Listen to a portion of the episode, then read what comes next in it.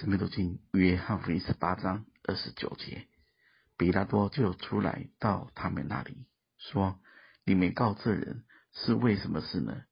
他们回答说：“这人若不是作恶的，我们就不把他交给你。”比拉多说：“你们自己带他去，按着你们的律法审问他吧。”犹太人说：“我们没有杀人的权柄。”这要应验耶稣所说自己将要怎样死的话了。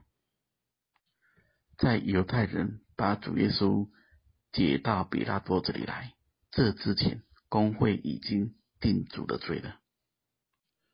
我们先看路加福音二十二章六十六节：天一亮，民间的众长老连祭司长带文士都聚会，把耶稣带到他们的公会里。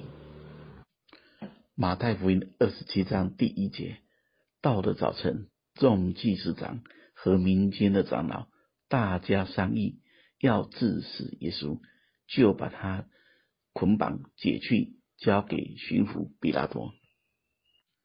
公会代表的就是宗教的法庭，比拉多是当时候罗马政府指派的巡抚，代表的就是政治，在衙门内受审就是一个必要的法律程序。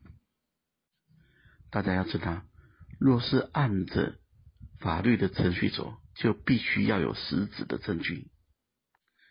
但从后面受审的过程中，我们也可以看见，他们找不出主有什么罪来，甚至比拉多自己都说：“我查不出他有什么罪来。”既是这样，其实就应该当庭释放，但比拉多因怕犹太人。最终还是钉死了耶稣。大家要晓得，政治跟宗教的联合，结局就是钉死耶稣。新约中有三种孝是要防备的：法利赛人的孝，那是虚假，不真，只活在律法的辖制里；第二种，撒都该人的孝。那是不信，只在乎眼前的、看得见的。第三种就是希律一党的酵，希律就是当时候罗马政府指派的分封的加利利的王。大家要晓得，政治一旦干预教会，教会就会变质。其实希律跟彼拉多因为政治的因素，许多的算计，彼此之间是仇人，但因着一起钉死主耶稣，他们成为朋友。路加福音二十三章十二节特别说道：从前希律和彼拉多彼此有仇，在那一天就成了朋友。大家看见了吗？他们在定耶稣的罪，钉死耶稣。都各有各的想法，都有自己的利益盘算。其实人真的很可怜，因为不管是政治团体或宗教团体，只要拥有一定的权柄，都应该要按公平正义的法则来进行，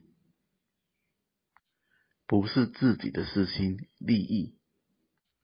因为地上的所有权柄，在某一种意义上，都是神给予的，神所设立的。人如果滥用权柄，在定某些人的罪，实际上就是在定自己的罪。大家要真的清楚，人一旦弃绝了主，另外一面就是被主弃绝。而任何拥有权柄的人，是要让人看见这里面有神，不是看见人的败坏。最后，大家可以想看看，神交托给我们许多人事物的管理，只要只要能管理，就拥有一定的权柄。那么，我们是否按着神的心意在管理呢？愿神赐福大家。